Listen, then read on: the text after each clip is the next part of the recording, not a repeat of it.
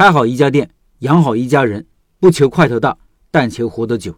今天是十二月三号，是梅老板店铺十三周年店庆日。梅老板有很多话说。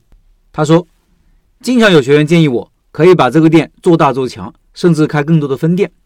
我也曾经多次接到专门做包装的运营团队的电话，说可以跟我一起合作，把学员培训的业务做大，就像很多网红面馆一样。去年还有一位做连锁的老板邀我一起去广东发展，这些机会我都会委婉的拒绝。为什么呢？因为我知道我的能力不够。在以前的分享中，我也提到，我的性格实际上是比较内向的，不善于与人交际，更不善于团队管理，喜欢做自己能力范围之内的事情。我也深知自己的能力和缺点，只适合安安稳稳的做好一家小店，开好一家店，养好一家人，这是我的目标。如果有人问我有没有更远大的目标，那我想应该还是有一点点的，那就是做一家可以传承的面馆。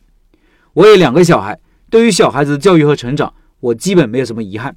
首先，在我的能力范围之内，已经给到他们最好的资源。其次，两个小孩一直在我们身边长大，在他们的童年时期，作为父母，我们一直陪伴左右，几乎没有错过他们任何的美好时刻，让他们的身心和身体都得到健康的成长。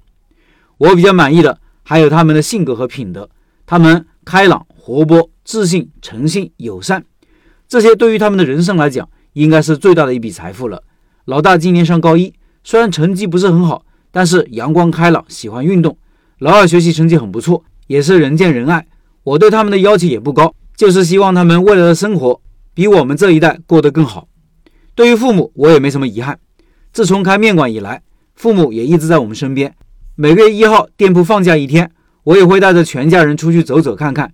前几年父亲癌症去世，在父亲生病期间，我尽了最大努力，做到了问心无愧。也是因为父亲的去世，让我对生活和事业有了新的理解。有的时候我也在想，人生最大的意义是什么？可能不是活着的时候有多少财富，而是在离开人间的时候有多少遗憾。有的时候我也在想，假如小孩子长大以后没有多大出息，那么他们能不能接手我的面馆？虽然不能大富大贵，但也可以靠着他们的双手，像我一样养家糊口。那我现在能不能为他做点什么？至少可以给他们提供一点创业的经验和基本知识，最好还能给到他们一个品牌，让他们的起点高一点，创业少走一些弯路。可能这就是我的人生价值吧。想到这里，还要感谢十三年前的自己和我老婆。十三年前，我们主动放弃较为舒适的环境，初生牛犊不怕虎，误打误撞走进了餐饮行业。这一路的刷打磨练，有泪水，有欢笑，也有收获。自己不断的学习，让我的人生受益匪浅。前两天，还有我们社群的一位老板问我，说他在北京从事 IT 行业，收入不错，但是想辞职创业，家人和身边的朋友都不支持，他很困惑，问我有什么建议。像这种问题没有标准答案。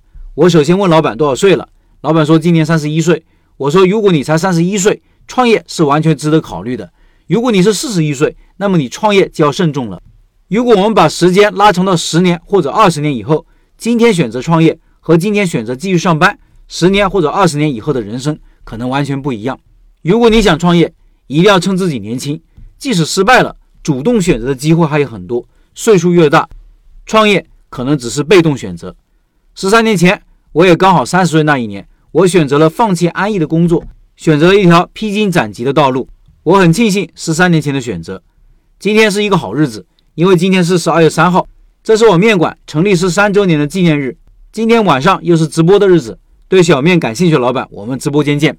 同时，也祝福我们群的想创业的老板，只要怀有梦想、有计划的付诸行动，每天都是好日子。祝所有想创业的老板都能成功。以上是梅老板的分享。最后，今天晚上八点，梅老板会直播，感兴趣老板扫码进入直播交流群，和梅老板直接交流。音频简介里有二维码。